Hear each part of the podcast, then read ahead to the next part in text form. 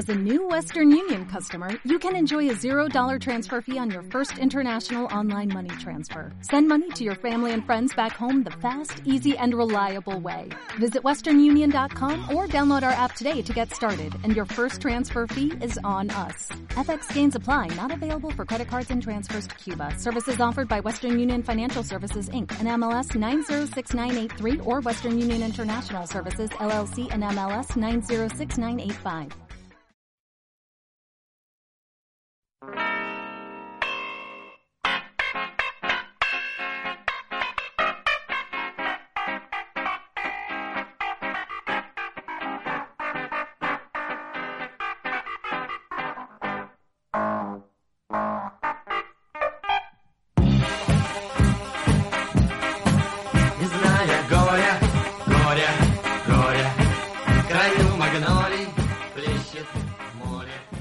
Bienvenidos a Pavos Hermanos, el programa del cinéfilo de andar por casa, El programa hermano, el programa hermano, valga la redundancia. el programa que te recomienda, el que te foca, el que te parte la boca. No sé muy bien de qué es esa referencia, pero bueno. Bueno, virales. Espero que eh, vaya gustando este podcast experimento que estamos haciendo. Hoy vamos a hablar de una película que elegí eh, en el programa anterior, que algunos ya recordaréis. Espero que ya la hayáis visto y si no, pues parad y vedla, porque seguramente van a caer muchos spoilers, porque esta película es imposible hablar de ella sin hacer spoilers. O bueno, no es imposible porque no... Bueno, más o menos. Bueno, no es que sea imposible, pero no va a pasar. Vamos a hacer spoilers. Es que, es que es imposible. Es que- Bueno, o sea, no es imposible. Es que la gracia de esta película es destriparla a tope. Es Sweet Smell of Success.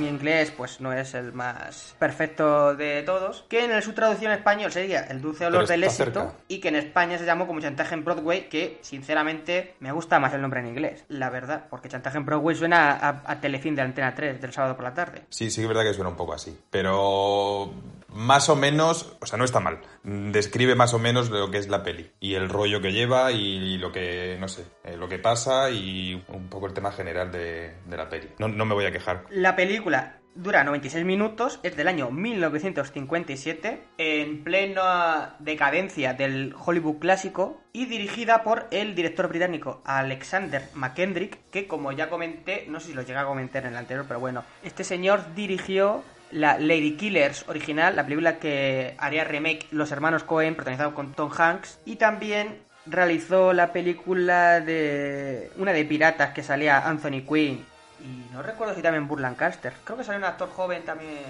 Bueno, una de piratas, que es un poco turbia. Y está viendo que me ha parecido muy curioso que este tío ha hecho solo, o sea, muy pocas pelis, como 10 o algo así. O poquísimas. Es que este tío Me ha, me ha resultado extraño. no Era, sé. tú sabes que las series británicas, como lo sabes bien, suelen hacer como muy pocos episodios porque prefieren dedicarle más tiempo a que tenga un- una calidad muy pulida antes que hacer cantidad, cantidad, cantidad. Lo cual, Bueno, yo no sé si es por eso o no. Sí que es verdad que la tradición inglesa era de series de pocos capítulos, de tres o dos o, o cinco o lo que sea, pero, pero no sé muy bien cuál era el motivo por lo que lo hacían. Pero es curioso porque los ingleses hacían las series así, el resto del mundo hacía 20 o 30 o, o en algunos casos 60 capítulos en plan de temporada de series así más televisivas malujas. Y ahora lo que está pasando es que después de haber pasado por una época de temporadas de 20 episodios, de todas las series del mundo tener 20 episodios cada temporada, ahora estamos volviendo otra vez a, a miniseries o a series de temporadas de 6 capítulos o de 8, algo así. Y es curioso, los ingleses se han quedado como están y la moda ha vuelto a ellos otra vez. Como que el tiempo les ha acabado dando la razón. Pero porque ahora hay más competencia en cuestión de serie por las plataformas y yo supongo que es porque hay una conciencia de que requieren un cierto tiempo para poder elaborar una producción y un guion de calidad Sí, sí. y prefieren Total. que haya, o sea, mucha variedad con calidad. Yo no creo que sea por eso, ¿eh? ¿No? Yo creo que es, es más rollo una táctica de marketing. En plan, mm, sabes que tienes tanta oferta, tantas plataformas, tantas cosas, la gente ahí, a- que no puedes hacer una serie de 40 episodios en dos temporadas porque lo más seguro es que se te vaya la peña, te vas a dejar una pasta pasta enorme en hacer la serie y la gente está muy picada al me pego un maratón, me veo los seis o siete capítulos y fuera. Hmm. Pero si me pones dos temporadas de 20 episodios, la gente ya no. Entonces yo creo que es por eso, por un poco por, por- por el consumo que se está produciendo con tanta plataforma. Luego hay otras series que, y la mayoría ahora tienen una temporada, dos, ya no hay tantas series de tantas temporadas como había antes, que se iban a las 8 o 9. Sí que las hay, pero bueno, pero en general que se tiende a eso, a una temporada o dos temporadas y de pocos episodios. Hombre, si es una temporada ya no es una serie, es una miniserie. Bueno, si te parece, vamos a dejarnos de tanta cháchara porque llevamos no sé cuantísimo tiempo y, no hemos hablado de esta película todavía. Así que, para no alargarnos demasiado, vamos a ir al rollo si, no- vamos, si no tiene ningún inconveniente.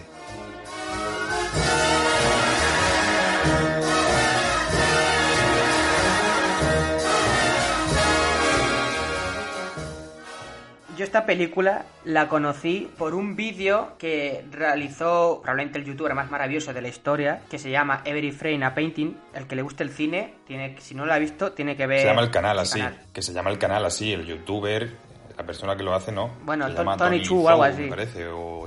No- nombre chino. Hizo Tony, Tony, yo qué sé, Da igual. Eh, ¿Sabes? Hizo un vídeo analizando, tiene varios vídeos analizando películas de Bon Joon-ho, que es el que haya seguido un poco la dinámica de Power Rangers, sabrá que es un director porque a mí me... Sí, tus fans, tus fans flipa. ya sabrán, dilo, dilo abiertamente, tus fans conocerán ya tu devoción por Bon Joon-ho. Mil fans, dice. Bueno, que para mí Bon Joon-ho es, de- dentro de los directores vivos, o bueno, de los directores modernos, top 3, fácilmente. Y en cuanto a placer cinematográfico, sencillamente también para mí de mis favoritos. Y claro, cuando yo vi este vídeo, y este vídeo lo he visto un montón de veces, y siempre me preguntaba, ¿qué película será esta? Porque claro, empieza la película utilizando de ejemplo para lo que quiere describir chantaje en Broadway. Y hasta que un día dije, coño, me la voy a ver. Y tenía una nota decente en Film Affinity, tenía un 7,6 o algo así, tenía sus buenas críticas, y la veo. Y al verla, me encuentro con una película que me parece una puta locura, ya no solo en sus formas, porque son formas quizás no son tan locas como cuando vimos la de Soy Cuba, son unas formas más que pueden encajar más con Hitchcock o quizás con John Huston. Son unos directores muy, ¿cómo decirlo? Muy que hacen muy sencillo lo normal, que utilizan pocos movimientos pero los hacen suaves, los hacen elegantes y los hacen para transmitir emoción. Sí, que no es una sacada de chorra así obvia. Sí. En plan, no es... Que lo que están haciendo no, no, no deja patente que es una locura técnica. Claro, no es sino que televisión una lo que más estás viendo. Y a lo mejor lo que voy a decir, para ti te va a parecer algo polémico o no, no lo sé. Para mí esta película, cuando se hace top de mejores películas de la historia, a mí esta película no me parece que tenga nada que envidiar a una como El Padrino. Y ya no digamos a una como Casablanca. Para mí esta película es igual de buena que El Padrino y es lo que mm, a mí personalmente me gusta más El Padrino. Pero para mí, en, cuen- en cuestión de calidad cinematográfica, no es peor. Es que para mí están a la par. Podremos desarrollar más este tema. Bueno, es que las, las comparaciones de ese estilo es, es muy complicado. Y tras esto, por fin voy a saber, Miguel Ángel, cuál es tu opinión, porque todavía, pues no lo hemos hablado, no me lo has dicho, y a lo mejor te va a parecer un poco exagerado lo que he dicho, así que cuéntame. A lo mejor me parece un poco exagerado, pero no lo tengo, no, lo- no lo sé. No lo sé, porque eso, ya te digo, no me parece tampoco que tenga mucho sentido poner a comparar dos películas así de esa manera. No sé. Como que yo al menos no sabría ni por dónde empezar a compararlas. Pero lo que sí que es verdad es que esta película me ha gustado un huevo y me ha parecido un peliculón. ¡Ay! Y, Aplausos. y nada, vamos, ni la conocía, ni la conocía, no sabía de su existencia y, y nada, pues me alegro de haberla visto, porque vamos, peliculazo de, de los buenos.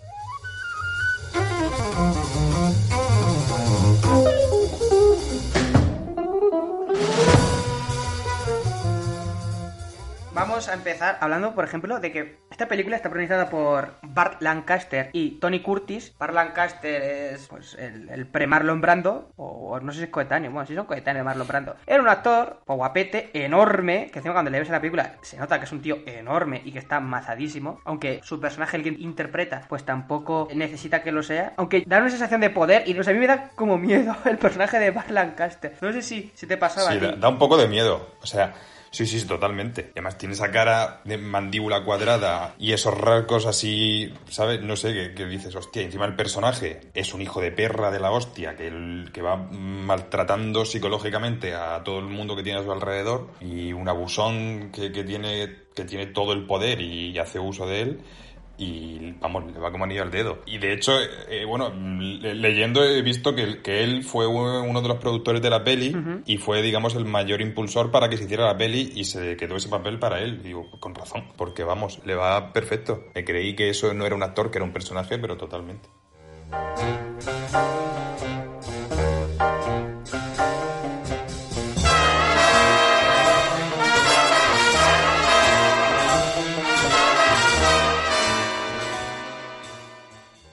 Entramos con el personaje de Tony Curtis. Para quien no sepa quién es Tony Curtis, es el actor que protagoniza. ¿Cuál es la que te he dicho? La de Marilyn Monroe. Protagoniza ¿Con con, falda de de lo lo loco loco? con Jack Lemmon. O es el padre de Jimmy Lee Curtis. Sí, Jimmy Lee Curtis, la actriz de Halloween. Sí. y- o marido de Janet Lane, la actriz protagonista de Psicosis, protagonista momentánea. Así es. Claro, es que el personaje de Tony Curtis, es que est- esta película, todos los personajes principales son unos hijos de puta. Bueno, esos dos personajes, hay un duelo de esos dos personajes que yo no sabría con cuál quedarme porque es una locura esos dos personajes. sí, sí. Es, mira, mm, si, si, si esta película tuviese más humor, sería una especie de Seinfeld, porque son tan, tan desgraciados los dos como los personajes de Seinfeld, que son, que en Seinfeld son todos unos, unos rastreros asquerosos, y aquí es que son unos rastreros asquerosos, pero con una carga dramática, que, bueno, lo de Seinfeld es una comparación totalmente absurda, ¿no? Pero me refiero a eso, rastrerísimos, con un peso y una, y, y uf, no sé, como que te da hasta mal rollo pensar en ellos. A mí me flipa una cosa, y es que es una película que, como ya he dicho, no tiene nada de sentido del humor, y aún así una película con unos personajes tan jodidos, que por cierto, para la época, eso es una puta locura, porque normalmente para la época, cuando salía un villano, pues solía ser tipo, en plan, a ver cómo explicártelo, pues sería pues el Tony Montana falso de- del Scarface de Howard Hawks, digo Tony Montana falso porque no me acuerdo cómo se, cómo se apellidaba. Y eran en plan, pues, es malo, es muy burro y, y tonto. Pero estos no, estos son tíos inteligentes y unos trepas, y es que encima es tan crudo. Dedicados a hacer el mal.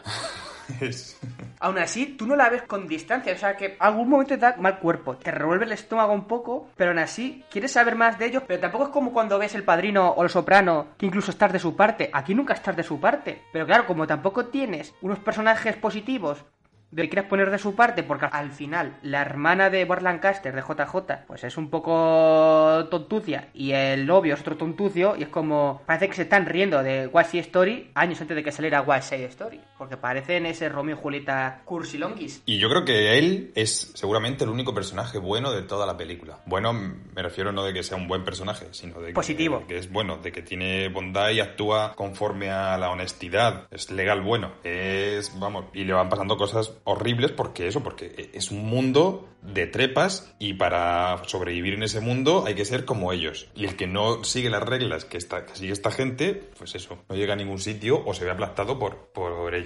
Y tú has dicho igualmente antes que no tenía humor, yo creo que sí que tiene humor la peli, no es una comedia ni muchísimo menos, pero sí que tiene toques de humor. Me acuerdo un momento que me reí, de hecho, y era, no recuerdo ni muy bien ni qué estaba pasando, sé que empezaron a aplaudir. Y en ese aplauso era en plan para romper la tensión del momento o algo así, ¿no? Y, lo hacía con un aplauso y era como que te sacaba un poco y, y me hizo gracia. Entonces, lo poco que tiene de humor es muy sutil, no es un, eso, no hay chistes, pero, y yo creo que le da calidad, le aporta calidad a la película, porque cuando una película no tiene nada de humor, se hacen películas súper tediosas y, no sé, de esas películas que se toman demasiado en serio a sí mismas y se conv- acaban convirtiendo, no sé, En una carga. Casi en parodias de sí mismas. Ya. Sí, pero aquí yo creo que yo aquí sí que creo que, que- que sí que la tiene, ¿eh? Es que hasta la lista de Sidler, que la gente la tiene en su, en su mente y tal como una película hiper grave, la lista de Sidler tiene muchos momentos de comedia o desahogo de humor. No, claro, que tienes que hacerlo para... Claro, cuando tratas de cosas tan graves. Se relaje un poco. Es una película que es al final como la corrupción del poder. Es una película que, para quien no la haya visto y se la sude, que le hagamos spoiler y la quiera ver, trata sobre un agente de actores que necesita que su colega, por así decirlo, o amigo,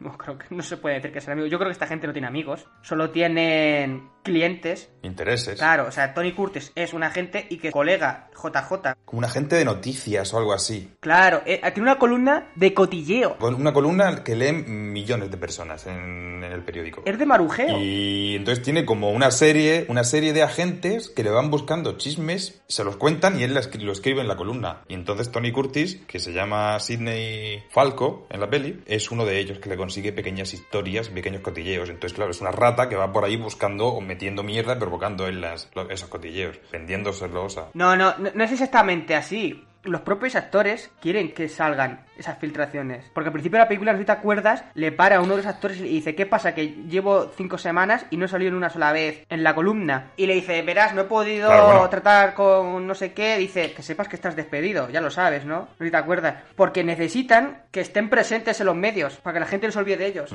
Sí, bueno, pero es como en la prensa normal. En- hay días que te hablan bien de ti y días mal. Entonces, pues bueno, pues eso. Es, es un periodista que más poder tiene en la ciudad y seguramente en el país, por lo tanto. Claro, elige quién está de moda y quién no está de moda. Puede ensalzar o hundir una carrera. Tienes ese poder que no solo es él, también lo tiene Tony Curtis, también lo tiene con actores que son unos mediocres y que sueñan con triunfar, como es en el caso de esta vendedora de tabaco que quiere ser, pues eso, actriz, queda con ella por la noche y que lo que hace es llevarle un columnista para que el columnista se la zumbe y entonces el tío, el columnista, este, como para que escribiera algo sobre el novio de la hermana de JJ, para que hablara mal del novio, porque JJ no quería hacerlo para que la hermana no le odiara, y le convencía a la otra de que chingaran, para que, porque así la otra podría tener otra oportunidad de ser actriz. Es una escena terrorífica.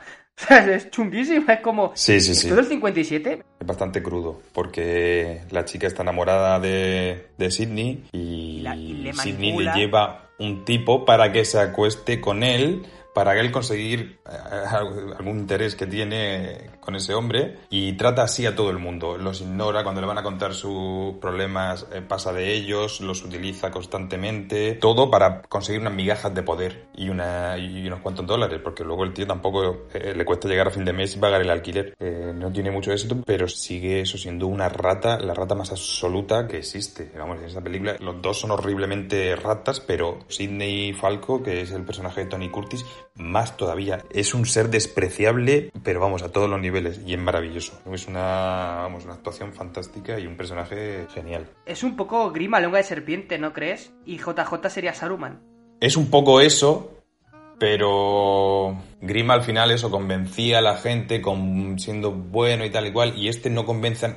Él deja claro a todo el mundo, no engaña a nadie, a todo el mundo deja claro que es un- una serpiente callejera y un, y un ser despreciable. Entonces, Porque ya todo el mundo conoce su, su rollo. Hablando de serpiente, hay que hablar de, de las formas del director. Hay algo que creo que es un poco de lo que hablaba en el vídeo, pero no lo profundiza. Y es que es cómo relaciona el director a JJ con Sidney. Y es que Sidney, si te sí, fijas, siempre está mirando a JJ, que siempre mira a JJ. Pero JJ no le mira a él. Como si fuera un perro, como diciendo, esta persona, no creo desprecia, es como, es, es menos que yo. Y, el, y cambio el otro, como depende de él, si, si fija, es como que, como si fuera su, su dueño, como si fuera un perro y él fuera su dueño. Y siempre, si te fijas, está en primer plano JJ y Sidney detrás, y fijándose en él, y deambulando, como si fuera esa serpiente, esa rata. sí, sí, sí, totalmente. La película está utilizando como distintas capas, por así decirlo. En primer plano una cosa, en segundo plano otra, en tercer plano otra, como hacía Bon Joon-ho en Memory of a Murder, por eso lo utilizaba de ejemplo. Y en este caso es eso, es JJ en primer plano y en segundo plano Sidney, siempre mirándole fijamente. A veces con, con mejor cara, otras con peor cara, pero siempre sabiendo, siendo consciente de que depende de él. Y hay un momento paradigmático para mí, mira que parezco intelectual ya, en el que al principio de la película le dice JJ a Sidney delante del gobernador ese que le ofrece esa actriz para hacerla famosa, pero lo que quiere es colocarle en algún sitio porque al final es una chavala que se está zumbando y que es éticamente reprobable. Le dice, dame fuego. Y le dice eh, Sidney, no, ahora no.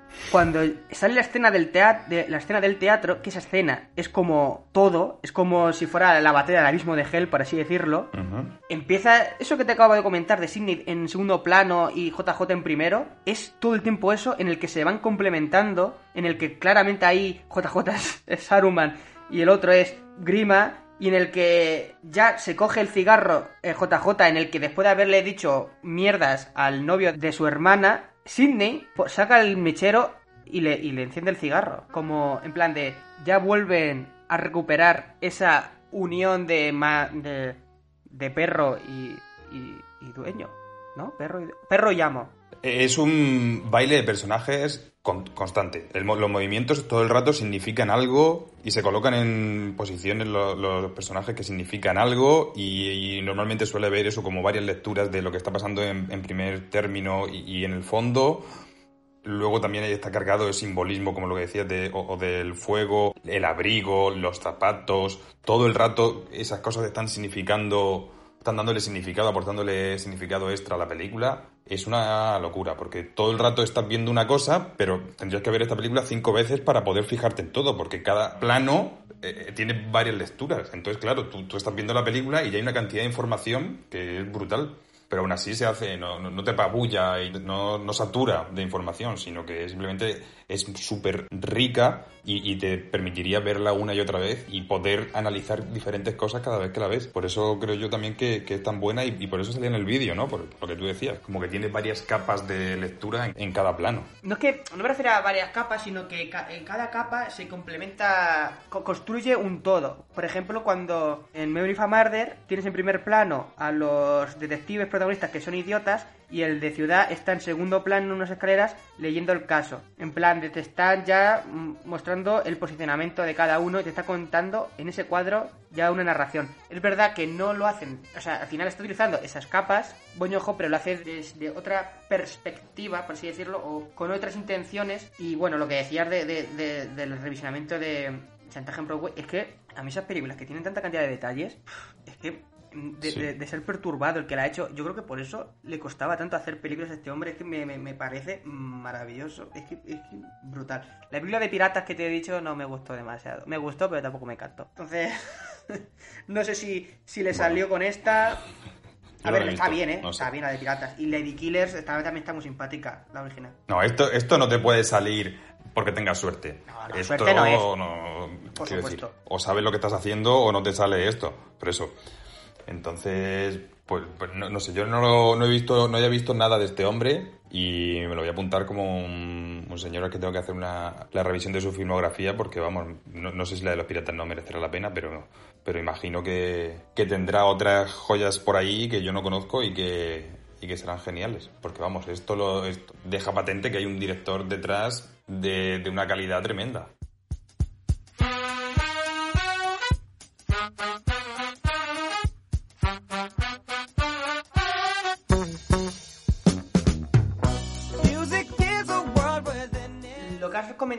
Abrigo mmm, me parece bastante guay porque el abrigo tiene varios significados en mi cabeza. A lo mejor soy yo que me flipo. Pero el abrigo es con lo que, digamos que la hermana sigue con su hermano a pesar de que la controla totalmente. Es una forma de comprarla a ella. El abrigo es una forma de comprarla, pero también el abrigo, al ser de JJ, está tocando a su hermana, está cubriéndola. ¿Tú crees, como yo he creído las dos veces que la he visto, porque tampoco la he visto tantas veces, aún así quiero volver a verla, mañana mismo, que JJ tiene como un rollo en su cabeza incestuoso hacia su hermana y que creo que se queda patente en el contraplano el que al final de la película... Totalmente, tiene ese rollo incestuoso totalmente. El, el, plano que tú dices a lo mejor lo acentúa, pero, pero se ve de antes, quiero decir, eh, todo el rato la misión de este hombre, de Bar Lancaster, es evitar que su hermana tenga pareja. Y está. Y ser él quien cuida de ella. Y todo el rato está dejando claro que ahí hay algo raro y no te lo va a explicitar en ningún momento, pero, pero ya quien sabe leer entre líneas, pues no hace falta que, le, que, se, lo, que se lo digan. Está clarísimo que ahí hay un rollo incestuoso brutal es que esa elegancia, esa sutilidad es lo que hace que el cierto cine clásico que sea insuperable hoy en día en, ciertos aspectos. En tema de elegancia, creo que es raro, es muy raro ver una película así. Lo que la hace también muy buena es que coja todos esos elementos y, y te los conjugue de una forma en los que tiene sentido y los que tiene calidad. Porque tú puedes llenar algo de detalles, pero si no está conectado con todo lo demás, con el tono, con la trama y con todo lo demás, está poniendo un pastiche de cosas. Es que te lleva del punto A al punto B, al C. Claro, todo tiene sentido y todo encaja perfectamente.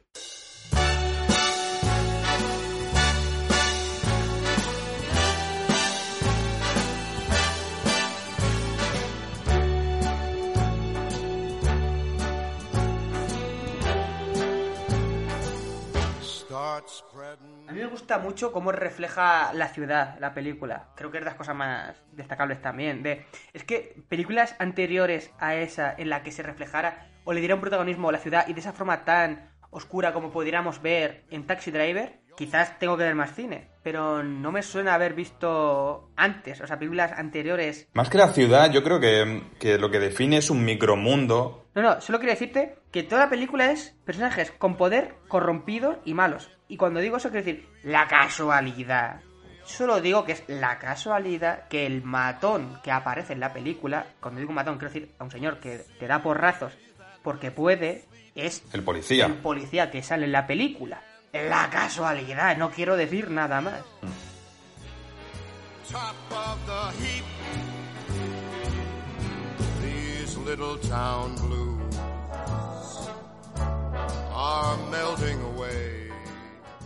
Sí, yo lo que te iba a decir es que eso, más que la ciudad, lo que me parece que bueno, representa bien como un micromundo de clubs, de restaurantes, y, ¿no? Donde se mueven estos personajes.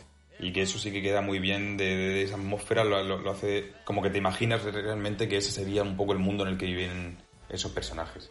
Y luego es que, bueno, es que tendría un millón de cosas que analizar esta película, porque hay desde desde lo- la trama o, o el- la crítica al poder, a la prensa, a la- ¿no? mediante las calumnias de, del egoísmo, hasta dónde llega, mm, el desprecio que sienten unos por otros, pero por interés, En modo de ascenso de la industria del cine. el modo de ascenso de la gente, es que el bien contra el mal. Eh, Es inevitable pensar en Harvey Weinstein en esta viendo esta película. Sí, solo que no, no, no, no existía Harvey Weinstein como tal en ese momento. Se habría nacido, pero quiero decir que no era Harvey Weinstein. Pero sí que he leído que, te- que está inspirado en un periodista así súper poderoso de la época que, que, bueno, que se supone que está inspirado un poco en eso. These little town blues. Alexander McKendry insiste mucho en reflejar ese poder que tiene JJ con la escena esta del teatro en el que se presenta en esa escena del teatro a McKendry en contrapicado como diciendo en esta escena quien tiene el poder es quien le ha tenido el poder todo el tiempo en la película que es JJ. Hay un momento en el principio también de la película en el que se asoma a su balcón y se ve la ciudad lo que él está mirando y es como sin decir nada está diciendo la película esta ciudad es de este hombre un señor enorme Sí, y su poder proviene de la pluma. Es como. incluso con la relación de su hermana. Con la relación con su hermana no acabas de entender muy bien por qué, pero tiene un poder absoluto y si él no aprueba al novio de su hermana, pues, pues no tendrá no tendrá ninguna relación con él. El poder que tiene sobre su hermana es que le compran las cosas. Claro, el abrigo la está comprando a ella. Pero es más allá, ella, pero es más allá, es la domina por completo. Mm, Aunque ella opine lo contrario, sabe que se va a someter a la opinión de su hermano y va a hacer lo que él diga que tiene que hacer. Porque tiene el poder de la palabra. Es un puto manipulador. Luego hay una escena también que, que- que cuando se, mm, cerca del final se están peleando Mm. JJ, Sidney y la hermana. Sí, que no recuerdo final cómo se sí. llamaba. Y hay un baile de personajes, de moverse, de, de poner uno en el centro, luego el que está en el centro se pasa a Mm. un lado y, y pasa a otro al centro, y van dándote cara o espalda según van sucediéndose los diálogos. Una locura de escena que imagino la de veces que tienen que haber ensayado eso porque no paran de moverse, de cambiar, de significar cosas, y es como, madre mía, de mi vida, aquí hay, aquí hay para, para Para analizar mil años. Paso a paso analizando y viendo qué, qué- qué está haciendo porque, porque vamos, es una locura. Ahí está construyendo eh, los bandos que, que, habían en esa pelea interna en el que JJ y Sidney iban juntos, pero en el que se van cambiando de bandos según va siendo la conversación. Sí, sí, sí, constantemente. Ir poniendo uno entre las cuerdas a otro y ese otro le da la vuelta y, y lo pone a él entre las cuerdas y entonces se va moviendo y significando cosas. Es, es brutal. Yo se lo he dicho que la segunda vez que la he visto me ha gustado todavía más. Y creo que la tercera vez que la vea me va a gustar más.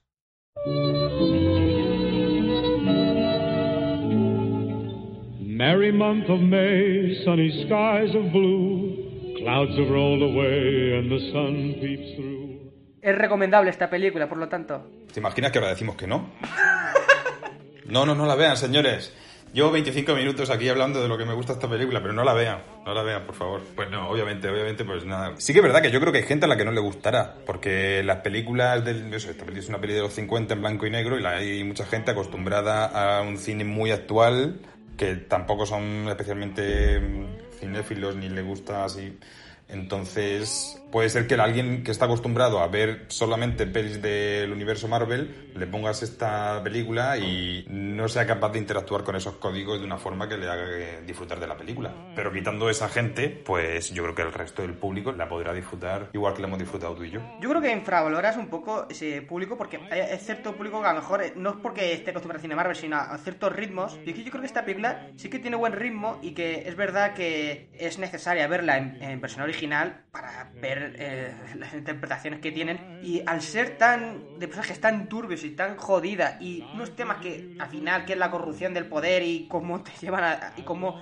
es que es que yo flipo eh, es que es que se creen sus propias mentiras, es que están putamente locos los hijos de puta los dos. Se creen sus putas mentiras, es que yo lo veo eso y Y que lo hace todo muy descarado. Mienten de una forma muy descarada no tiene ningún problema. ¿Recuerda eh, cuando convence a un... se entera de que alguien va a escribir sobre un artista desconocido? De que JJ va a escribir sobre un artista desconocido. Y va a ese artista y le dice, te voy a conseguir un trato para que escriban de ti y todo para hacer para, para llevarse el mérito de que va a salir en la columna y luego cuando lo consigue al final acaba pasando de él porque en ese momento ya no le interesa y es como juego con la gente como me dé la gana y, y desprecio a todo el mundo. Lo único que me interesa es mi propio interés. Digamos que puede conectar con situaciones con las que todo el mundo podría identificarse o conoce a alguien o le ha pasado alguna vez y puede responder a cosas del día de hoy que por ser temas universales no como la codicia la avaricia o, o la maldad así no el egoísmo, sí. entonces sí que por esa parte sí que la gente podría disfrutar de ella perfectamente. Pero bueno, No es una película que te intenta aleccionar, te está diciendo en el mundo existe esto, es así. No te está diciendo, hombre, no te está diciendo que esté bien, te está, o sea, estás viéndolo y estás flipándolo, pero tampoco está diciendo no hagas esto. no, yo no diría que juzga tampoco... Claro. No tiene la tesis de decir, estos son malos y por tanto va a terminar la película y van a pasarle cosas malas. No. Hombre, la- No, al final no acaban mal, pero también es verdad porque era una época en la que por ley tenían que acabar mal los protagonistas. Cuando son personajes malos, tienen que acabar mal. El código... Sí. No sé si Bueno, acaban mal, relativamente mal. Tampoco... O sea, al final JJ acaba teniendo todo el mismo poder, siendo rico y siendo la persona a la que leen 60 millones de espectadores cada vez que escribe una... o de, de lectores cada vez que escribe una columna. Sí, pero ha perdido a la persona por la que se levanta cada día. Claro, claro, su hermana abre los ojos, digamos, y se libera un poco. A lo mejor se suicida. Mm, Bueno, a lo mejor se suicida, pero eso no lo sabes. No te, no te da ninguna, ninguna pista de que se vaya a suicidar. No sé, yo creo que sí. Y, y Sidney pues, recibe una paliza que eso, por mucho que quieras que no, eso al final te traumatiza un poco. Y echa por el policía. Solo por, por- porque lo pide JJ, no porque sea un criminal, no, no. Le casca el policía porque le paga el periodista. Así es. Bueno, caballero, quizás deberíamos de ir despidiéndonos, así que si quieres comentarnos la película que me quieres recomendar ver para que hagamos el próximo programa y que no tengo ni puta idea de cuál vas a decir. Próximos capítulos. Pues es una peli que según tus votaciones no la has visto. Y a ver si, si está bien y no tengo que cambiar. Es una peli argentina de 2018 que se llama El Ángel. Vagando por la calle, mirando la gente pasa. Esa es mi recomendación para el siguiente episodio. El ángel. ¿No? ¿No la has visto? Ni puta idea. No, ni, ni sé que existe. A ver, no siempre vamos a hablar aquí de, de pepinazos. A lo mejor lo es. Bueno, no sé, yo no, no voy, a, no voy a decirte mucho, ya, ya, ya verás, podrás ver... Bueno, da igual. El caso, que estará interesante hablar de ella. ¿Está en alguna plataforma? Sí, está en Netflix. Vale, uy, qué bien que está en Netflix. Así que fácil. Vale, pues Sí. esperamos que os haya gustado este podcast. Vamos poco a poco cogiendo fluidez, más o menos, lo intentamos. Si habéis visto la película, os ha gustado el podcast, comentádnoslo, darnos un buen like y suscribiros a nuestro canal de iBox o escucharnos en. No, escucharnos en iBox, porque al final es donde tenemos nuestro público. Despídete, Miguel Ángel, hombre, sé educado. Pues nada, un placer. Nos escuchamos en la próxima. Sí, nos vemos, nos vemos en el siguiente programa. Hasta luego, señores, o caballeros, o... Venga, pongo música.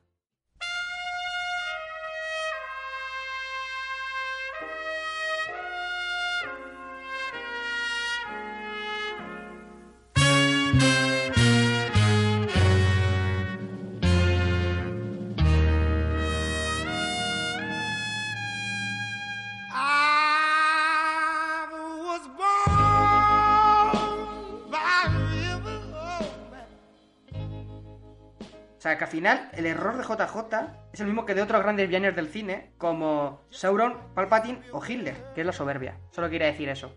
Bueno, pero hay un dicho que, se, que dice la avaricia rompió el saco y es un poco eso. Mm, Cuando te pasas, de, sea de avaricia o de lo que sea, en este caso de, de poder, como quieras llamarlo, pues al final todo tiene un límite y has tensado demasiado la cuerda hasta que se ha roto. Que se joda. Bueno, ahora sí. ahora sí. Voy a ir cortando. No sé qué quieras decir algo. Ah, es un chiste gracioso el que he dicho. Sí, sí, sí. Yo me estoy riendo todavía, pero interiormente. Que te joden. beyond the clouds. It's been a long, long time coming. I know, I know, change has gotta come. Oh, yes, it is.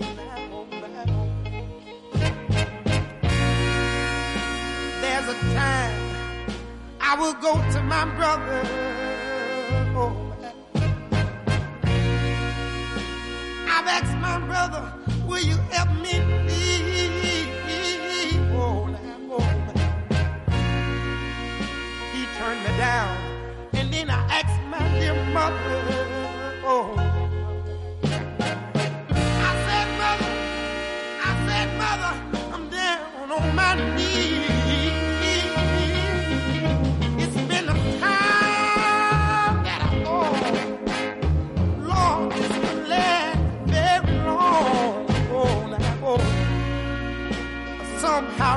I thought I was still able to try to carry on.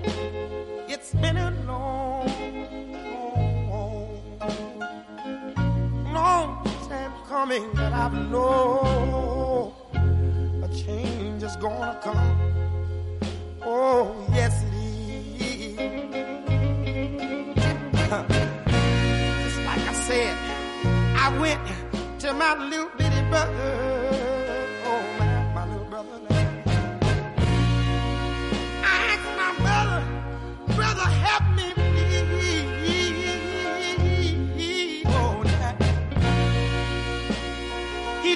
Down, and then I go to my little mother, my dear mother. Oh, now.